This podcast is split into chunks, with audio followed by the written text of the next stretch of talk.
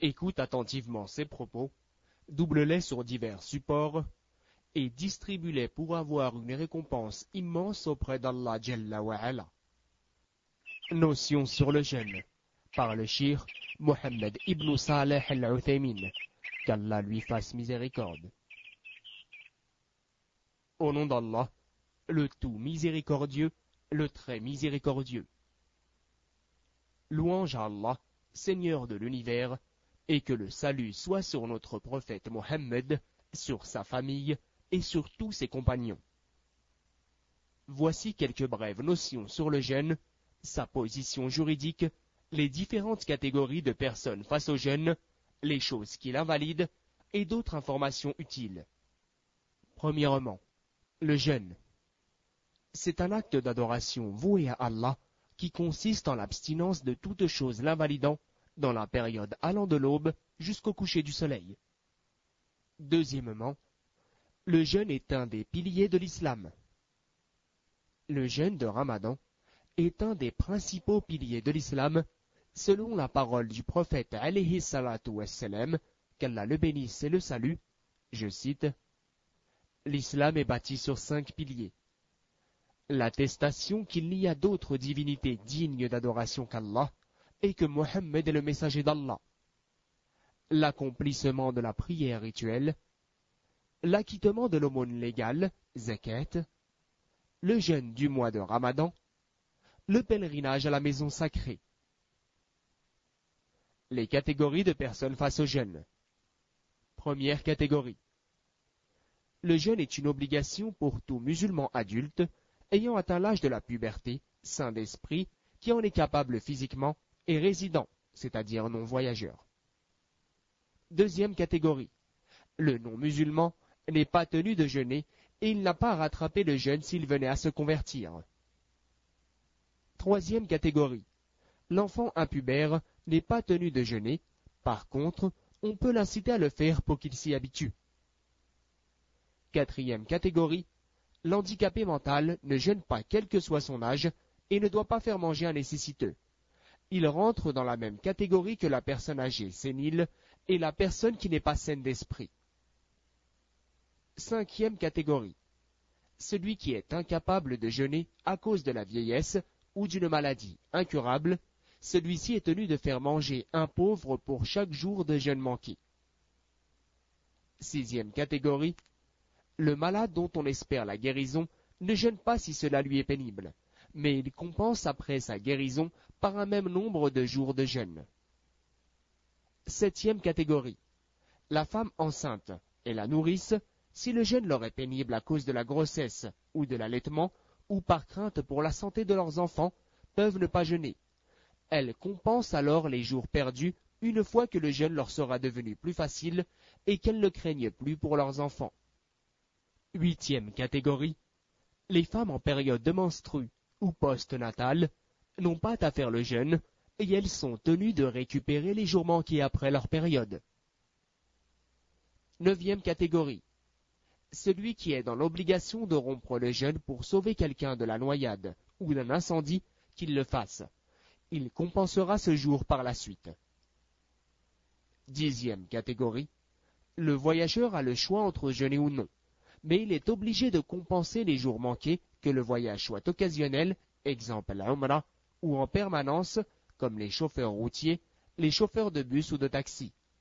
Ceux-ci peuvent rompre leur jeûne s'ils le désirent, tant qu'ils se trouvent dans un pays étranger. Exception à la règle. Il n'est pas considéré comme nul le jeûne de celui qui le rompt par oubli, par ignorance ou par contrainte, selon la parole d'Allah, qu'il soit honoré et glorifié.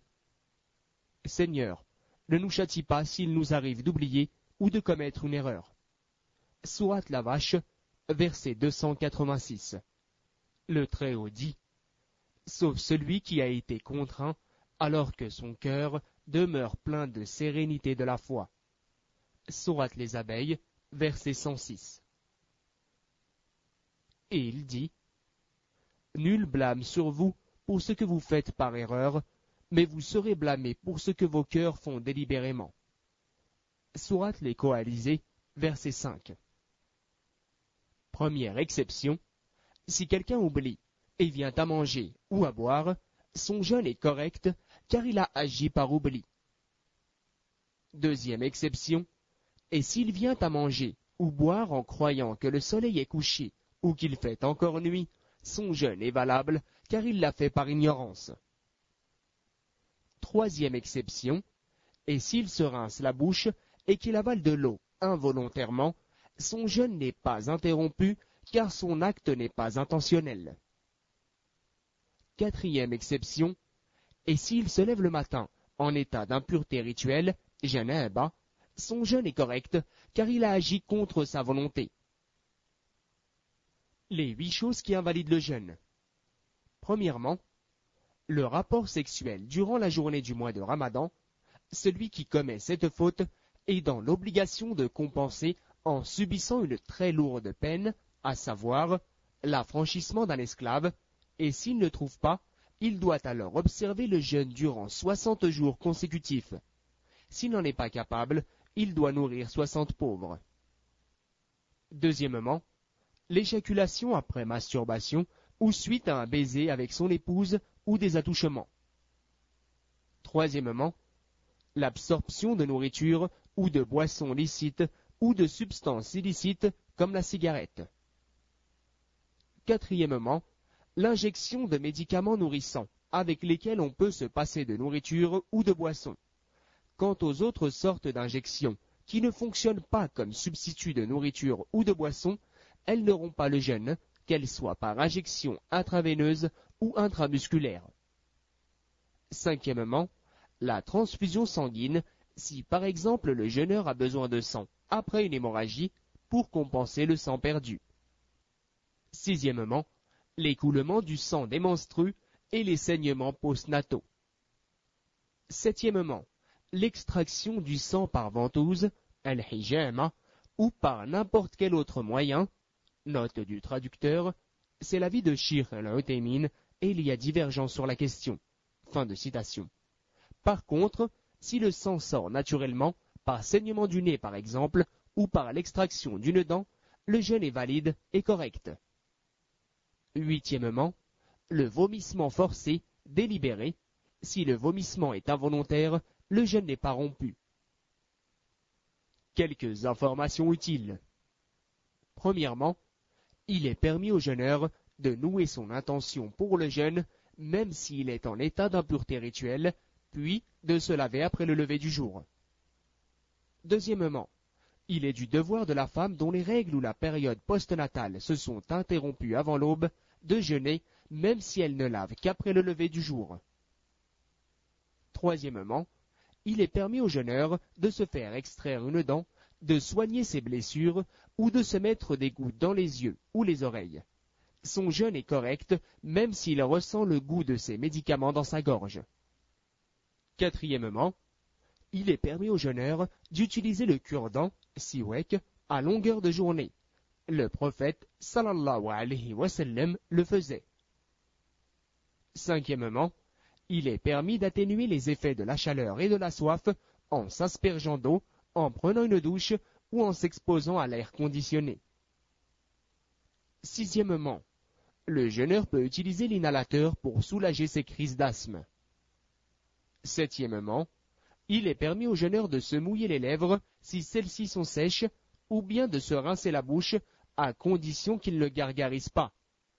Huitièmement, parmi les traditions du prophète, qu'Allah le bénisse et le salue, concernant le jeûne, est de retarder le repas du suhour juste avant l'aube et de hâter la rupture immédiatement après le coucher du soleil. Rompre le jeûne peut se faire avec des dates fraîches, sinon avec des dates sèches, ou en buvant quelques gorgées d'eau. Si le jeûneur n'en trouve pas, qu'il prenne n'importe quelle nourriture licite, et enfin, s'il ne trouve absolument rien à manger, qu'il fasse l'intention de rompre son jeûne dans son cœur jusqu'à ce qu'il trouve de quoi manger. Neuvièmement, il est recommandé aux jeûneurs en période de ramadan de multiplier les bonnes actions et d'éviter tout péché. Dixièmement, il est du devoir du jeûneur d'observer ses obligations religieuses et de s'écarter de tout interdit.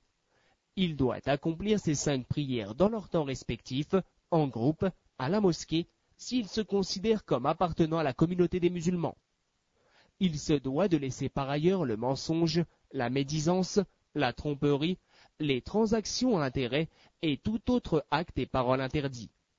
Le prophète, alayhi salatu wassalam, qu'Allah le bénisse et le salue, a dit Celui qui ne s'abstient pas de mentir et de mal se tenir, Allah n'a pas besoin qu'il s'abstienne de boire et de manger. Et la louange est à Allah, Seigneur des univers, et qu'Allah bénisse notre prophète Mohammed et le salue, ainsi que sa famille et tous ses compagnons. Shir Mohammed ibn Saleh al-Utaymin, le 16 Sha'ban 1401 de l'Égypte. Traduit par l'association